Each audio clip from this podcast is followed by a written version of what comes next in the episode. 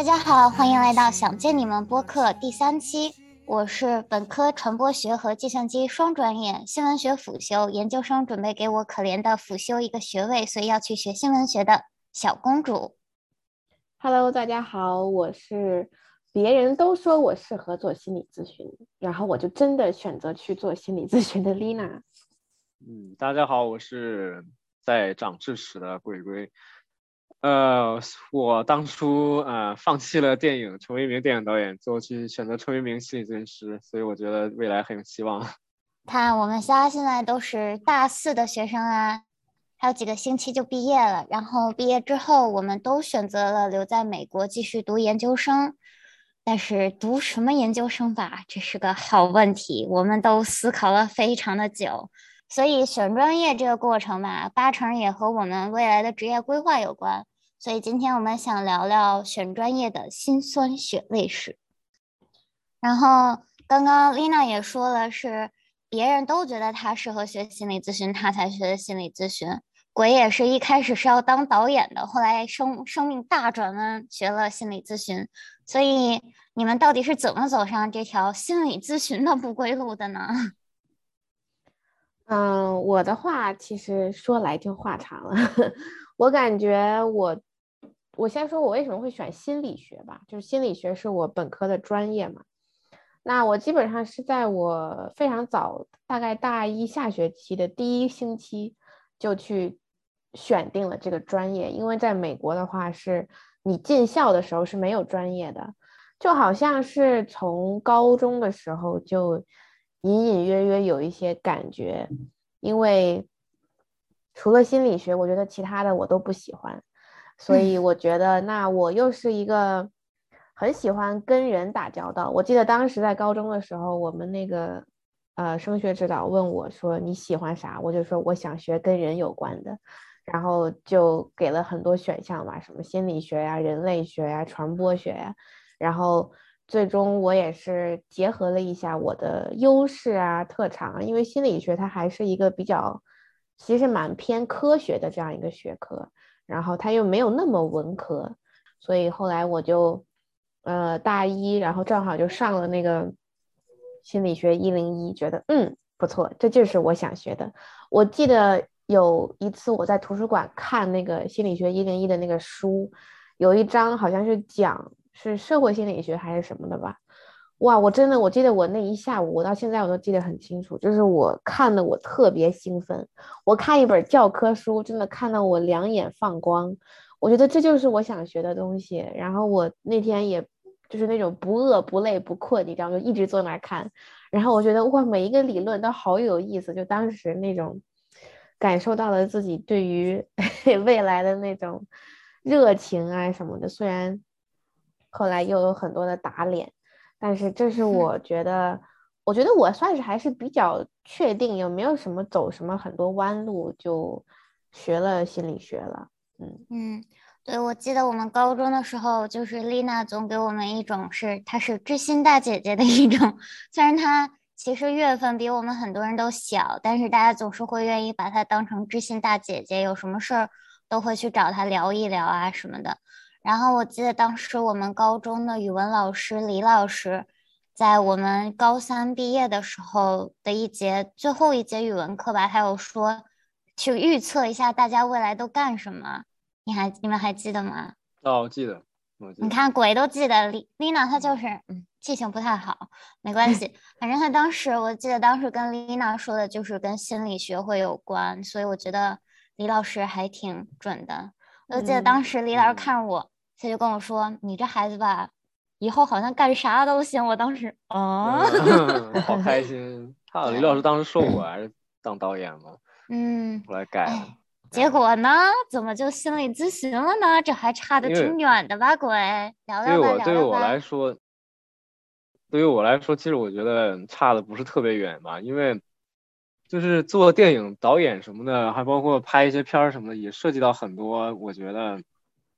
比较啊比较细微、比较比较细微，然后比较感感情方面的一些东西。就是我的出发点就是这样，就是我可能会当时做电影的时候，我就想很多我的观众会经历一下什么样的心理过程，看了会有什么感受。因为我从小就是一个比较注重我的共情能力发展的一个人。我觉得可能跟我爸妈就是教育我的方式有关嘛，所以我对啊别人的感觉还有情绪状态这方面会比较敏感。对我自己，我自己对自己的情绪也挺敏感的。所以其实我一直觉得这两个东西，我学这两个项目就是方向吧，其实用的能力都差不太多。但是就是这个是我没学心理之前的一些，就是我自己的基础的心理准备吧。然后但是学了之后，我发现就是这其实是一个很科学的东西，要做很多实验，讲很多证据，其实是很讲逻辑的一个东西。包括啊，前一阵我去面大学圣研生面试的时候，然后面试官也会问你觉得心理是心理咨询是 art or science，然后我当时给答案就是 science。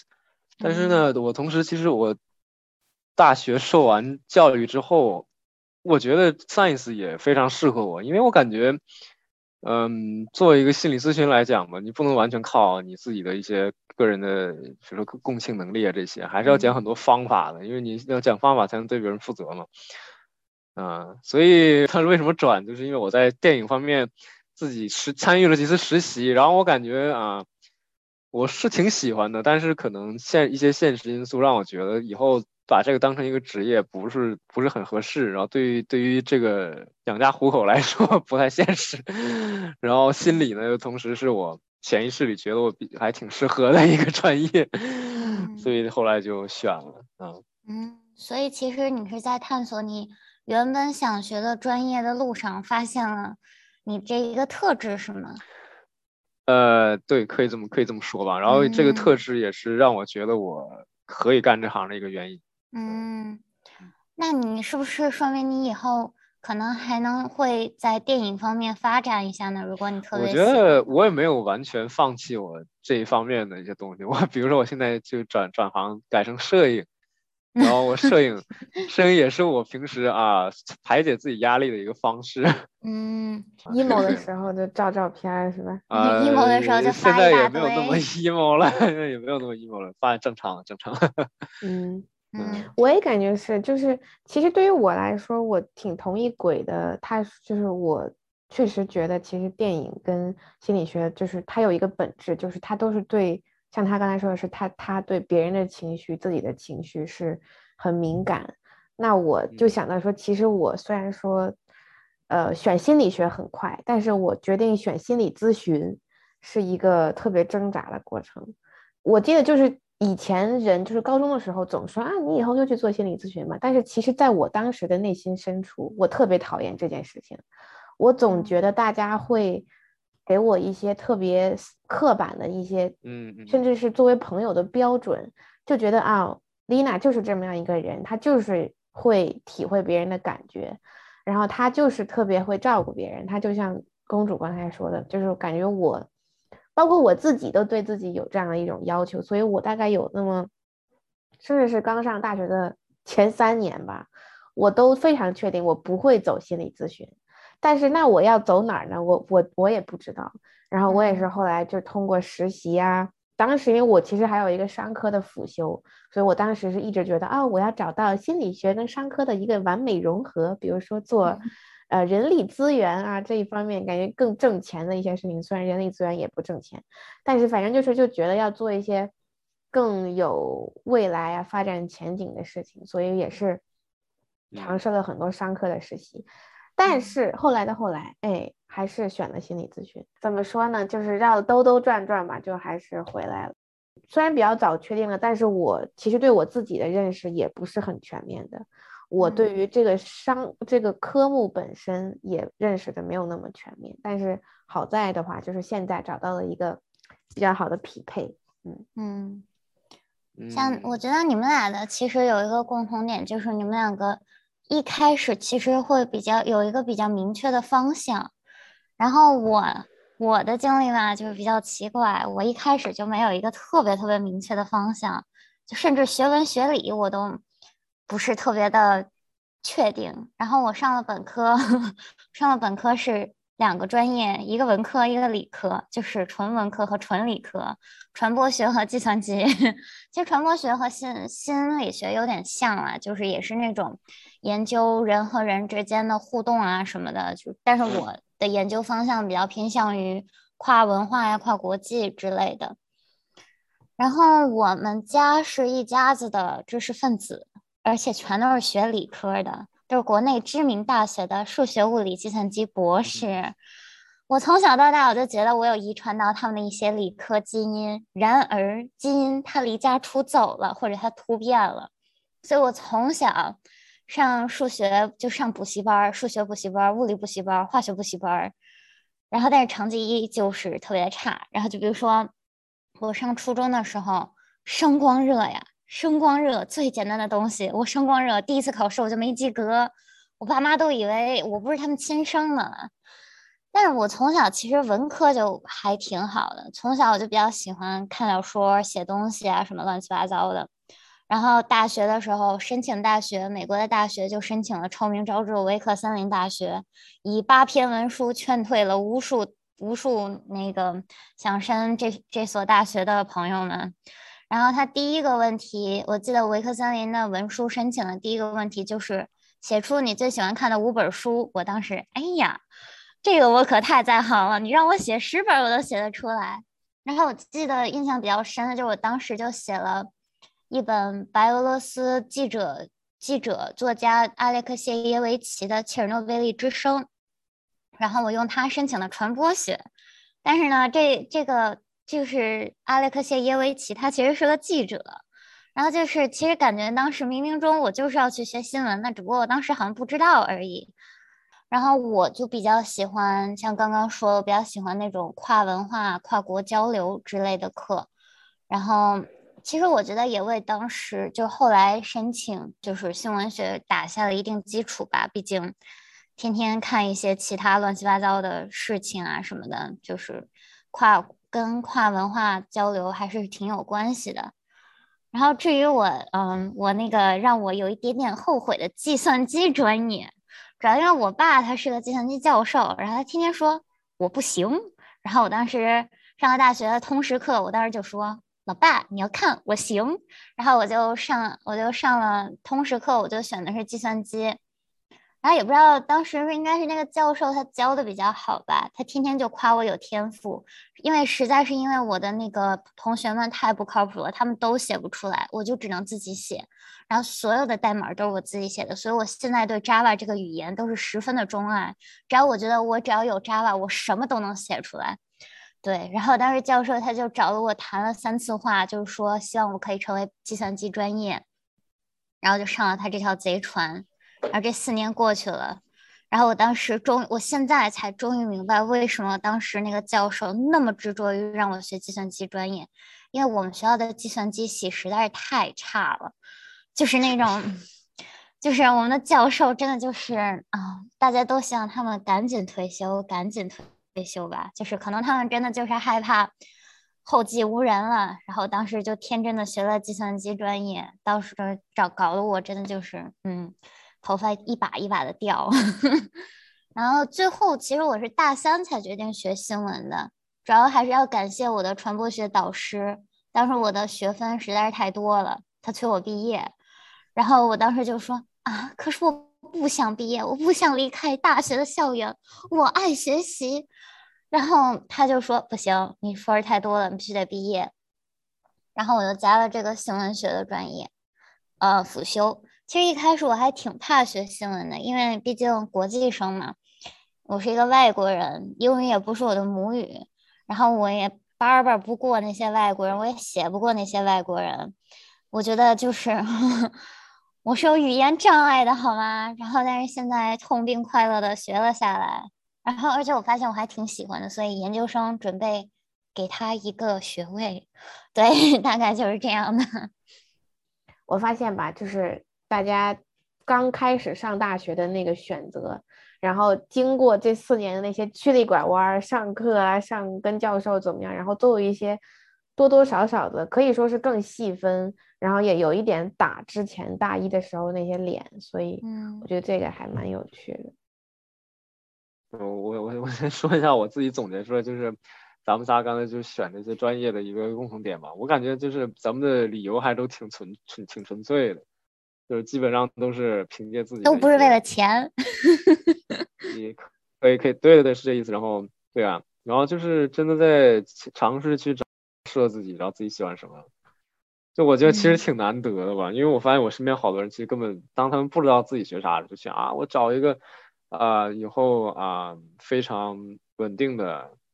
稳定的工作，就找一个这样可以找一个专业可以给我带来稳定的工作呀，然后稳定的收入这种，但是也挺好的。但是我觉得你能换一个换一个角度去找自己喜欢啥，这种自我探索其实也挺有意思。他说太阳下山，明早依旧爬呀爬上来，可是明天的太阳是否还记得昨天的感慨？虽然是钢筋铁骨，但也年年在长大。来了又去的年轻人啊，总有舍不得放不下。他说太阳下山，明早已。其实。我一直对心理学还挺有偏见的，就是可能是因为我好几次都被迫坐到心理咨询室里，但是其实我的内心就是，我为什么要来这儿？我根本就不想来这儿，然后所以我就对心理学其实一直都存在很大的偏见。我希望你们俩可以来给我给来给心理学证明一下。哎呦，那真不容易！你对心理学这么大偏见，还有两个学心理咨询的朋友，同时。因为像我高中的时候，我都忘了啥事儿了，我都忘了啥事儿了。反正哦，好像就是我高中追那个那个追那个渣男的时候，嗯，然后就是被莫名其妙的送到了那个咱们高中的那个。心理咨询师那儿是个黑姐姐，那个黑姐姐经常半路拦我，然后把她拉把我拉到她那个阴森森、黑漆漆的心理咨询室里面。她以为那个地方就是非常的温馨，就什么懒人沙发呀、昏黄的小小灯光呀。但是其实我特别不喜欢那种黄色的灯光，我喜欢白色的灯光。我也就是懒人沙发吧，我也其实就感觉一一般，而且我就很不喜欢那种他坐在那个椅子上，然后我坐在一个一坨懒人沙发之上，然后我又没法好好坐着的那种感觉，所以我就是那个环境就让我很不舒服。然后我大学的时候，因为跟我的大学，嗯，也是一个黑姐姐，对不起，我不知道为什么这这个这两个故事黑姐姐元素都比较多。然后我大学的室友也是个黑姐姐，然后差点跟她打起来，然后跟跟她打起来之后，深夜差点被送到心理，就是差点被送到医院去。当时学校就给我联系医院，当时晚上希望我可以去医院跟心理咨询师聊，但是我真的就是第二天我还有个考试。我就真的就是不想去医院，然后最后在我的坚持下，他们也没有真的把我送进医院。但是我就觉得那个环境让我非常的不舒服。然后我爸爸妈妈也在我当时心情很不好的一段时间，背着我给心理医生打电话，想给我约心理咨询。然后当时我就觉得啊，我爸妈竟然都不信任我了。然后就其实就是每一次的经历感觉都不是非常的好。然后我也其实不是一个特别愿意向陌生人袒露心声的那种，我不明白，就是他我在那儿巴拉巴拉的说，他在那儿听，然后他还引导我说更多，凭啥呀？他凭啥我给他我给他那么多钱，他啥都不告诉我，我一个人在那儿叭叭的，这不公平呀！我我连半个故事我都没听到，全都是我一个人在那儿巴拉巴拉说，他也不给我一口水喝，我还花了那么多钱。所以，嗯，来吧，两位心理咨询师，为你们的职业来证明一下吧。我这三次经历，这这几次经历，真的一个比一个不美好。来吧。其实我觉得，要不是为了心理咨询证明，我觉得首先我从公主的描述来讲，我必须要说，就是心理咨询它就不是适合所有人的，就是它就是它它其实本质上可以把它理解成一种服务，你知道吗？就是。任何一种，原来你们俩是做服务行业的呀？其实其实真的 是真的就是，就像你花钱买了一个什么课程啊，你花钱看了个电影一样，你不喜欢它，你你可能也说不上来哪儿不爽，但是它就是会不舒服。这当然首先是要说明，可能很多时候他们并没有特别考虑到你的一些处境，就是我觉得在你刚才的描述过程中，有很多是可以。就是在中间再多搭一条线，可能我都愿意去上那条贼船，对不起，贼船了。就是我觉得他在你连心理咨询是什么之前都不知道的时候，就逼着你去做，我觉得这是肯定特别不不好的一件事吧。就是，所以很多心理咨询它的一个前提就是你要发，你要自愿的去走进心理咨询室。所以，但是有很多。呃，精神科的这种心理咨询可能是这种被迫的，但是那种时候我觉得效果一定是不太好的，可能是有一些要用药的阶段了。所以我会觉得，就是单纯我们讲的这种 talk therapy，就是这种谈话式的心理咨询，我觉得一个很大的前提就是你要自愿自发的去寻找这个支持。就是我觉得在你爸爸妈妈打电话为你约心理咨询之前，他们可以先为自己约一个心理咨询。因为真的不是说所有心理咨询都是要有问题的那个人，或者说有病的那个人去看的。目前来看的话，对公主的这个这个回应就是，只能说我很抱歉 让你有 这种感觉。我代表我所处的行业，对，但是我觉得也是一个呃没有办法的事情，因为它就是一个怎么说呢，就是不太不适合所有人。但是我必须要说的是。它一定是有它的价值的，在它使用的好的时候，它一定是可以有些带来很多正向的个人以及社会价值。嗯，首先我也觉得对你的经历表示很遗憾，抱歉。就是，嗯，我觉得你说的很多事儿都非常现实，有很多啊，好像就患者 或者说来访来访者的情况跟你有类似的地方，都其实跟家里这方面意见不一致，他也不知道自己。呃，有有的时候是背着家长背着他做了些决定嘛，所以就你碰到这样的事，无论在任何情况里都挺难受的。我已经把自己的内心封闭了，我就不可能再向他袒露出来什么东西了。去那儿也是浪费时间，就这种意思，对吗？没错，没错。这是一个，嗯，对。其实这这这个这个这个，我觉得倒不一定是对的，因为。就你刚才，你刚才说有一个你你你到那儿去，然后你一直在说话，说自己一些心里话，然后他什么也不说，完了之后他最后你还要给他钱，就是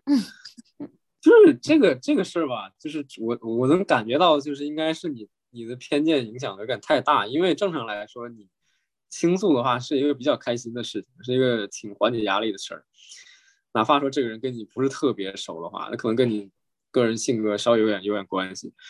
就是我还是觉得，就说明你之前这几次经历，嗯，不好的主要原因是你当时去去那个咨询之前经历了一些特别不好的事儿，让你就是整个人戒备心非常强，就直接把把这个咨询弄到你的对立面上去了，就因别人就是又有点半强迫那样感觉，也不是很尊重你的意愿，所以就是，其实其实我换个感觉，公主，你虽然这么讨厌心理咨询，但是你有两个这么好的朋友都是心理咨询。这个方向的，我觉得就说明其实本质就是我们俩跟你互动的过程中，一定是带着很多我们学的东西的那些感觉在跟你互动的。所以也许你你并不是真的那么讨厌心理咨询，我觉得那不然的话，我们早就是吧这个什么井水不犯河水了。就是我觉得可能心理咨询的形式，可能在你看来是不太理解的，或者说不太喜欢的。但是心理咨询这个。东西或者它它的带给人的一些意义，其实跟我们现在做的没有那么差。我觉得我们现在其实也可以作为一个团体辅导啊、团体咨询什么，其实差不多类似。就是所以我就说，其实也是跟大家说的，就是其实真的没有那么。当然，公主这可能是确实像就像鬼刚才说的，之前有些不太好的经历。但是我希望的是，大家在尝试之前。就是还是要鼓励大家，就是没有尝试过的人，可以去尝试，真的，嗯，而且尝试的时候一定要选，就是比较专业呀，比较比较符合伦理的一些 场合、一些方式。然后再一个就是，不要对他有非常多的期待，说啊，我这么谈一次，我就能转变命运，不太可能。就是可以就把它当做一个尝试，嗯，还是鼓励大家，好吧？不然这样感觉很很鼓励，很鼓励。而且我觉得心理咨询的未来，它的发展方向肯定是多非常多样化的，马上就不只是传统的一些一些形式了，包括啊，现在都电子化的、信息化，有很多线上的呀，然后有很多 AI，甚 AI 至心理咨连询师，你们感对兴趣吗？甚至对对，连都连真人都不需要的那种方式，就是其实都嗯马上这个东西会进化的很快。你好，请问你今天心情怎么样？对 呀、我感觉其实的话，如果能一定程度上普及这个心理健康的一些知识的话，就是会比较让更多人就是接受度又高，然后自己慢慢就会更好一点嘛。我觉得心理咨询，尤尤其是在中国，真的是应该走下神坛的，但是不能缺失它的专业性的。嗯，因为我觉得对于我这个情况吧，我觉得一开始是因为我比较注重于，就之所以我为什么会跟你们两个那么近，是因为我更注重于就是那种有回应式的交流。然后心理咨询给我一种刻板印象，就是我在那儿巴拉巴拉说，然后那个人，嗯嗯那只能说明你的心理咨询 很不专业，或者说他只是想赚你的钱。嗯，就是让我觉得我没有得到回应，就是我比较喜欢那种我讲一个故事，你讲一个故事，我讲一个故事，你讲一个故事这种。然后我更注重的是我可以了解这个人，而不是把我的故事说出来。对，我觉得公主刚才说的一个蛮好的，就是她说她喜欢这种两个人交互的去一些沟通，但是嗯心理咨询恰恰就是这个咨询师他其实是应该不能有更他自己的那个部分，对，他的的存在的意义就是对，这一个小时，我们两个人全部的专注力都在公主你的身上。我，你可以把我想象成一个墙，一个白纸，我没有任何的感情，甚至是尤尤其是在一开始，所以我觉得这个可能就是大家普遍对心理咨询一个不太了解的东西，就是我觉得它更像是两个人一起帮助公主，或者说帮助这个来访者去走进你的世界，然后一起去探索。其实他，然后我可能给你回应呢，交互的是我看到你身上的一些东西，但是我是绝对不能提任何。啊，我我啊，我也遇到过这种事儿。哎呀，我跟你说，我当时是怎么怎么处理，那就说明如果你不喜欢这种方式，那可能就说明，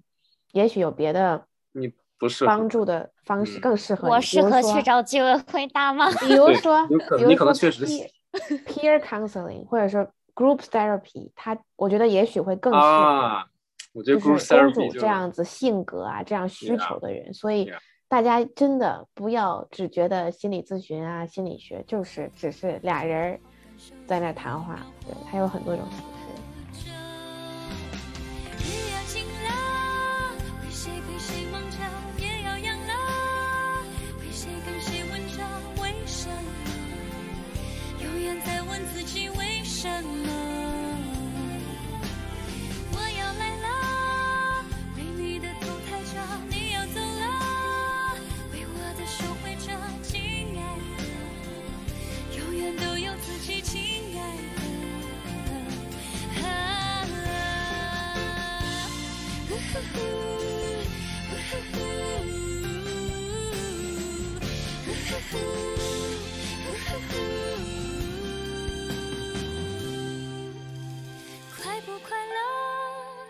不过这一刻，喜怒哀乐，得不到每一刻，为什么？永远在问自己为什么？我要笑了，为你的眼眯着，你要哭了，为我的眉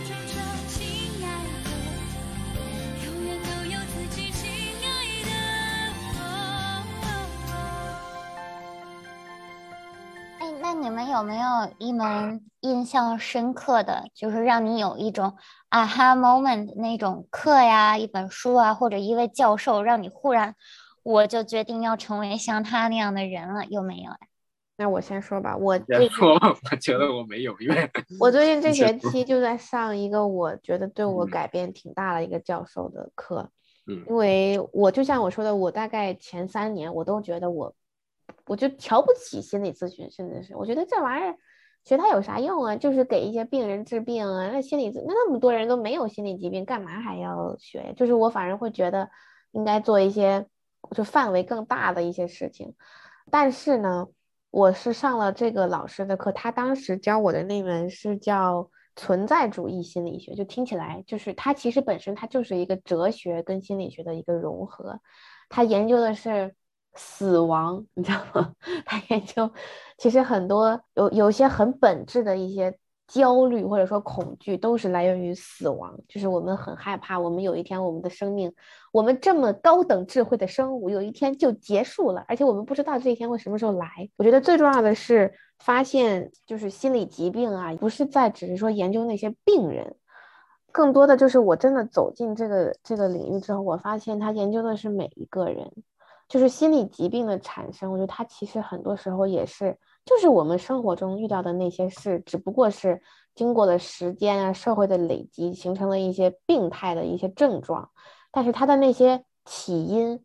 真的是我们每一个人每天都会遇到的。所以反而大家会说啊，太 emo 啦，又抑郁了，就说明其实心理疾病跟正常的生活本身那个界限是非常非常模糊的。所以就是我发现，那我当时学学心理学的一个本质就是我想去研究人嘛，我想研究我为什么这样，我身边的人为什么会这样。那我后来研究到其他的，我可能都觉得太表面了，或者说太简单了。我发现真正等我真的走进心理疾病啊、心理学咨询的这个部分的时候，我才发现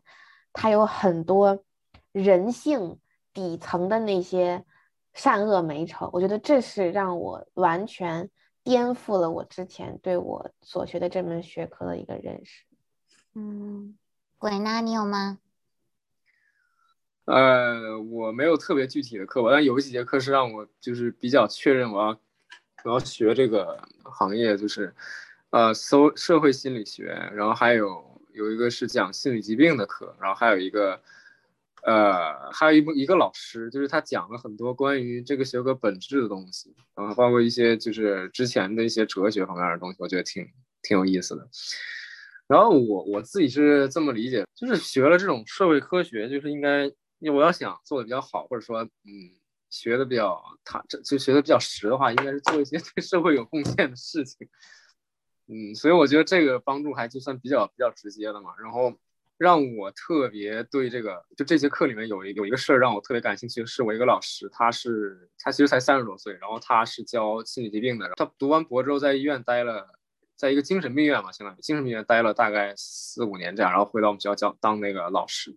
他给我的感觉就是他他过得很很满意，就是他让我感受到就是怎么能过的，就是学了这个学了这个专业，然后过的生活自己就比较过得平衡，然后所以我当时就跟他聊了挺多。嗯，就是我觉得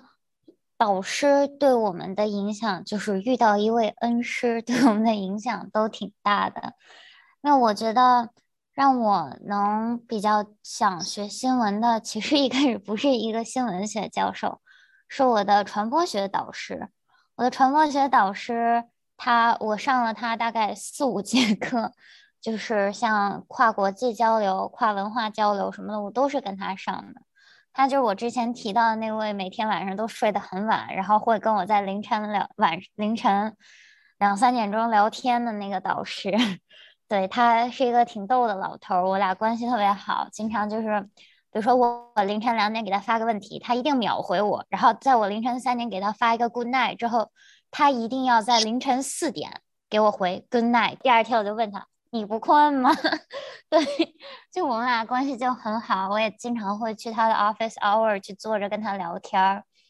当时他上的那节跨国际交流的课，我觉得是对我影响非常大的。这个导师，我导师他有一句名言，就是我不学历史，是因为我觉得它太简单了。然后他那其实那一整节课，他其实都是在讲历史和政治。其实跟呃传播学其实没有特别大的关系，感觉它侧重点主要是在殖民时期和冷战时期。我觉得那两段时期是非常有意思的。我觉得它奠定了现在社会很多不一样的板块的一些基础。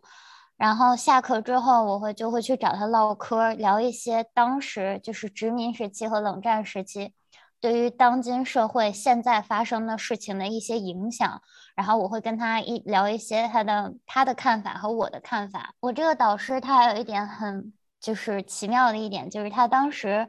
他的研究方向是苏联和日本和美国的关系，所以他尤其是他当时在八几年的时候，他还带着我们学校的辩论队去苏联跟 就是美国人和苏联人辩论，就气氛十分的尴尬。然后当时俄乌战争还没有开始打的时候，我俩就讨论过这个问题。我感觉他在我面前算是一个比较放松的状态，所以他什么都说。其实也是这节课让我意识到了，学新闻，你其实不仅仅要把东西写好，你要把把想说的事情都清楚明白的表达出来。很多的时候，你需要很大的历史和政治的背景，你才能把这件事情的起因、经过、结果才能解释清楚。所以我觉得一篇好的新闻稿，它至少需要囊括足够的背景知识，让读者了解到底为什么会出现现在这样的事情，而不是只知道现在发生了什么事情，而不知道它这件事情到底为什么会发生。所以我觉得这个课给我的影响是非常大的，就是对于我的整个世界观都是影响非常大的。对，嗯。我有个问题想问你，其实。就是关于你刚说的这个，你觉得就是啊，或者说你们学校老师怎么怎么给你们传授这个？就是做新闻是追求事实吗？嗯，对呀，就是新闻就是要实事求是。但是现在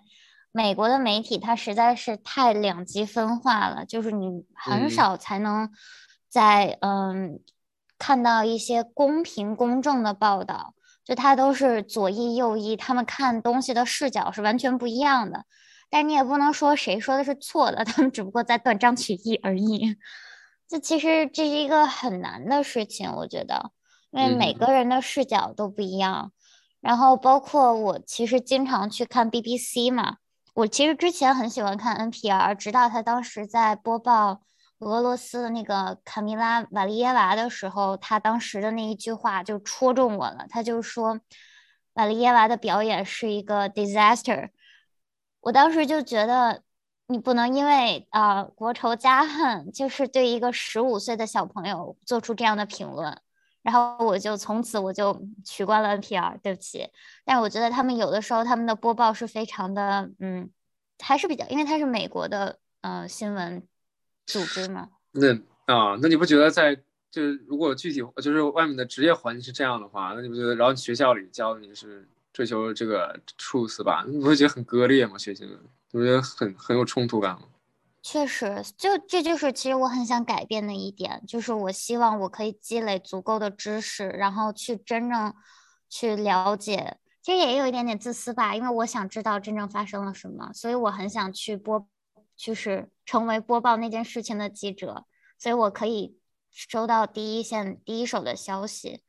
然后把真相告诉大家。但是我觉得其实也确实很会会会有我自己的偏见，这是肯定的。但是我觉得克服吧，就是这就是我觉得为什么历史和政治是非常重要的，就是我需要了解足够的历史背景，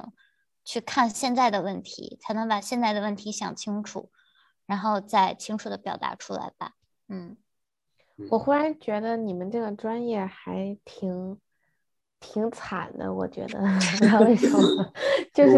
尤其是讲到之前，我们上一个问题就是可能公主没说的，就是我们对你们新闻专业的一个固有印象。你知道吗？我可能看了太多电视剧啊，我就觉得这个新闻啊，它的威力其实非常大。嗯，就包括我们现在看到的一些媒体。可能娱乐新闻啊，政治新闻，其实每天真的信息是很过载的。就是我们可以每天统计一下自己会看多少这些朋友圈里面的各种各样的事情，其实他们都是新闻媒体的一部分。那我刚才听到公主说的这个，感觉学新闻人的一个毕生追求就是要去客观的播报事实。但是我忽然发现，你刚才说，即使你要去第一手的去接手那些信息。但是那些信息可能本身他们就不是特别客观的，你知道吗？就是每一个亲历者在讲述事情的时候，也都是带着他们自己色彩的。所以我觉得你们这个专业就是有一种向死而生，你知道吗？就是有要追求一种可能永远都追求不到的事情，特别向死而生。对，但是恰恰是因为永远可能都没有办法做到绝对的公正、绝对的公平，但是看到你们仍然。这么努力的再去追求这件事情，我觉得恰恰在我看来，作为一个信息的接收者，我是特别很感动的吧？有一点哇，thank you，thank you，thank you，thank you。对，其实，嗯，我觉得当时为什么就是让我坚定学新闻，就是当时我不是做学校的 international beat reporter 嘛，就是给国际学生、国际生，我们学校的国际生写专栏。然后当时也是学校没有给我们留学生提供住宿，寒假住宿，然后寒假就一个月，在咱们嗯，国际生很多都不可以回国的，尤其是中国当时政策很紧。然后我当时就到处跑采访，就是采访学校的呃宿舍 department housing department，就是提供宿舍的那个单位，然后管留学生的那个单位，然后。跟学校的副校长啊什么的，然后采访了八个留学生，来自四个不同的国家，就是希望收集大家的看法，然后最后写了一篇大概一千五百字的报道，然后发发表在了学校的校报上，然后也是在嗯社交媒体上也发了这篇文章，然后希望大家多多转发。最后是校长看到了这篇文章。然后他让我给，就是他让那个 housing department 给留学生提供住宿，并且向留学生道歉。就是我觉得，其实新闻媒体的力量还是很大的，就是它是可以做出来一些改变的。尤其是很多人都说现在社交媒体都不干正事儿，都是一些假消息、假新闻。但是其实它如果它可以传播一些正向的内容，它的传播的能力是。很大的，就是它的影响力可以是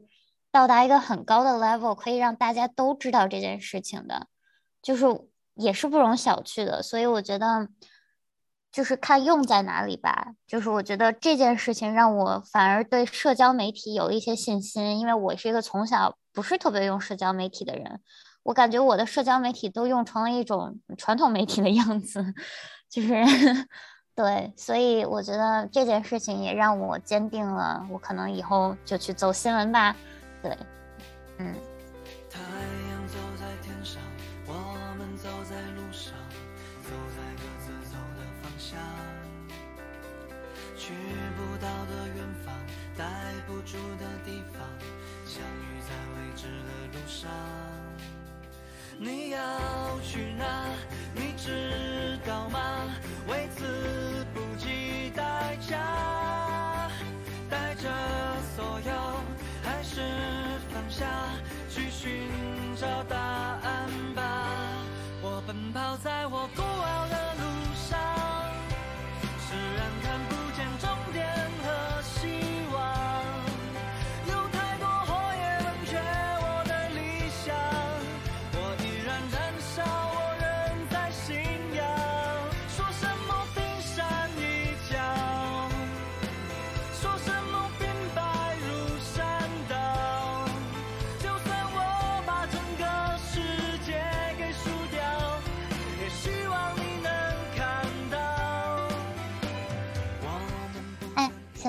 我来讨人厌了啊！你们最不喜欢现在这个专业的哪一部分？有没有？不要告诉我你完全喜欢，不可能！我话就放这儿了。如果你们说都喜欢，我就把这个电脑吃了。嗯，你们说吧。OK，我我之前我现在确实想过这个，想过一点这个问题，因为我我我发现的是，你没有就是，只是假如说你作为一个人来话，一个咨询师是非常非常有局限性的，而且。啊，这之间就分两方面，一方面是你不可能所有的事情都知道，就是因为就挺无能为力的。人这个动物太复杂了。就是就比如说背景背景知识吧，就是说我感觉你要学心理的，你要跟跟人，你专门替人解决这种问帮人解决问题，你真的需要要求你就是要知道很多才行。你不光是学科知识，你别的别的别的东西你也要知道。这是其一，然后其二是。呃，也我还是觉得就是你你没办法做到做到就你一个人就就无敌了。还有一个一个原因就是因为就这么说吧，比如说我我想让我我想我想当一个什么样的咨询师？当时比如假如说在学校里的话，我想就是比如说学生来我这，比如做咨询，我想让我是就是做他们的呃比较朋友啊，然后可以一些了解私人的东西，就是没有太大的架子那种 authority 那种感觉。但是有些人他就就需要就需要一个 authority，他就想让他就想让你告诉他应该怎么怎么办，所以就是其实都挺有限。我怎么看待这个专业？我觉得就像鬼说的，我觉得越学越发现，一个学科的局限性其实是很大的。就单拿这个心理咨询来说，就是为什么有上百种、上千种流派呢？就是因为每一个流派都觉得自己是对的，自己这么看待人、看待患者这么治才能好，才是对的。但是恰恰我觉得，就是学心理学的人一定要承认，就是你自己，包括我们这个学科是有很多局限的，就是我们也永远不可能完全了解。一个人，然后完全用一种方法，用怎么样的方式去解释，去去去治好别人。所以我觉得这个要接纳这个局限性，我觉得是一个非常大的我在学这个学科的时候的一个 take away 吧。然后对我自己的一个，我觉得给我自己的影响就是。嗯，因为我说到我很小的时候，我就知道我要学心理学，然后我就学心理学的人就是对自己的这个自我意识很强。那我发现我现在啊这个阶段有一个发展中的一个局限，就是我有的时候觉得我的 ego 太大了，这样就是我会觉得我什么事儿真的都是完全凭自己意志在去做的，就是我想做的时候，我真的用爱发电到。不灵不灵的，你知道吗？但是不想做的时候，我不想做的那个动力特别强，就是以至于我就是太太凭自己的感觉在做事儿。我会发现我现在会有这种局限，然后，嗯，因为觉得自己的这个感觉呀很重要，所以就觉得啊，我要由着自己的性子，我要这个自我关怀，我要爱自己，我要怎么怎么样。但是有的时候。就是世界并不是围着我转的，所以说就是该干啥的时候还得干啥，所以这个可能是我目前学这个专业的一个局限性吧。嗯，天呐，我觉得其实有一点就是我们不喜欢这个专业的有一个原因就是人，人是一个非常复杂的动物，人的变数实在是太大了，就包括我觉得做记者其实不单单是，嗯。管好自己的事儿，写好自己的故事就完事儿了。我觉得最重要的是与人交流，就是毕竟你是要去采访这个人，你需要他的观点，你需要他的故事。但是对付不一样的人，就是要见人说鬼话，见鬼说人话。嗨，鬼鬼，对，就是有些人他是非常愿意去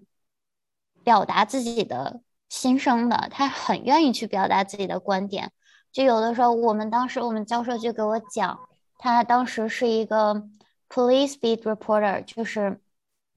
他就如果警察局出了什么事儿，他是要都是要去，比如说谁哪儿哪儿杀人了呀什么的，他是要去采访那些就是比如说死者家属的。他就跟我说，有的人就是当他的亲亲人或者朋友死掉的时候，那些人他是很希望把那个故事讲出来的。让大家都知道他经历了什么，他的朋友经历了什么，所以有的时候很多人他是愿意分享这些事情，尤其是在经历了很多的事情之后。但有的人他就是不愿意说的，就是这个时候你要用怎样的方式去跟他交流？我觉得对付不一样的人，你就是真的就是需要很学会变通。其实还有一点，我们刚刚也提到了，就是很多的时候我对事情是有我自己的想法的。那比如说，我只是想做这个主题，但是我并没有说我一定要做这个主题的正向内容或者负向内容。我只是采访大家这个主题，大家对这个主题的印象和观点。这时候大家的观点可能跟我全都不一样，那我只能表达别人的观点，因为这个是 我采访的人群，我不能把我自己的观点强加进去，写一句话，because I think，因为我觉得怎么怎么样。所以我就有的时候，很多时候我都只能抑制住我的想法，然后把大家说的内容说出来。有的时候也还挺憋屈的吧？怎么说呢？就是对，但是我觉得了解大家不一样的想法也是一件非常有趣的事情。嗯，我我现在怎么感觉聊到这儿，我们好像参透了一些专业跟专业中间的一些共性，就是人对，其实 其实都是在跟人打交道，心理咨询也是，然后新闻学也是，然后再一个就是我发现我们专业中也好，就是都有很多反人性的部分。比如嗯。说公主的专业，她就是不能有自己的想法，你就是哪怕采访当时，你想冲上去骂她，跟她打一架，但是你那个时候你就是要完全站在她的角度，这也很心理咨询，这也非常心理咨询，就是我们要甚至是抑制住可能对方是一个犯罪的犯罪的人，但是嗯他当下他是你的来访者，他坐在你的沙发的另外一边，你就是要去共情，你就是要去帮助他。所以我觉得这是很多我们专业中间有很多就是可以说是反人性的部分吧。但是嗯我恰恰觉得，因为有这些反人性的部分，所以当我们做回自己的时候，是一件特别快乐的事情。就是嗯当我们可以放下这些，你看鬼刚才说的这些压抑啊，这些作为医生的那些东西的时候，恰恰就像我们现在这样，可以就是比较自如的去交流的时候，恰恰会觉得这是一个特别美好的事情。嗯，嗯真的，我觉得，因为我之前不是我不是学计算机专业的嘛，我之前有去当过码农，真的就是一个不与人交流的专业。就这种科学，如果你真的如果耐得住性子，你是一个讨厌人类，你不愿意跟人交流，那你其实可以就是去嗯做研究，其实是一个非常好的一个途径，去就是去做科学研究，就是你写代码。我当时就是啊，我每天这个代码我就写不出来，然后我就在 Google 上搜这一块代码怎么写。然后我的爸爸也是，他是一名嗯物理，之前是研究物理的，现在是研究计算机的。他就是一个他很不会说话，他真的就是不怎么与人交流，所以他真的说话很难听。但是他就是他的科研成果真的很好啊，这个这你能怎么办呢？嗯，所以呢，我们今天其实就聊了聊我们三个的专业。呃，两位心理咨询的朋友们分享了他们对于心理咨询很多的见解，还有选上这个专业的心酸血泪史。啊，我作为一个在美国学新闻的国际生，我也分享了一些新闻学带给我的一些对于世界的一些看法呀，一些角度，就包括计算机给我的一些逻辑。总的来说，我觉得，嗯，不管你学什么专业，只要你学找到你自己想做的一些事情，都是可以有非常好的结果的。我我们相信自己，虽然我们现在还在这个专业刚刚开始，但我们相信以后一定可以坚持这份热爱，不忘初心的，好吗？Yeah，你们俩有什么祝福吗？我觉得祝福就是哪怕你呃，假如说你是一个留学生，然后你现在在读高中，然后不知道自己要学啥的话，我觉得这个东西呃没有那么重要，而且你就是你不用现你现在就知道自己学啥这个特不是特别重要，我觉得上大学再说也完全来得及，还是要看你碰到啥样老师，然后你呀，嗯，那我的话我就得上点价值了，朋友们。就是我觉得其实选专业这个事情，它归根结底它还是一件选择你的人生生活方式的这么样一个事儿吧。就是因为我知道可能很多人迫于生活啊各种各样的压力，他没有办法选择自己想要的生活。那我觉得如果可以的话，如果你有你有这个想法的话，我还是非常建议大家去探索一下。有哪些你生活中是你真的纯粹的喜欢的事情？我觉得这个词是我今天整场我的一个这个 highlight，就是我觉得真的要找到自己纯粹的喜欢，就是找到那些你想到他们你就兴奋，就肾上腺素就会很多，然后两眼发光的那些事情，我觉得这些才是让每一个生命都发挥它的价值的一个东西。祝大家都可以找到自己心仪的专业，并在自己心仪的专业的路上越走越远。谢谢大家，拜拜，拜拜。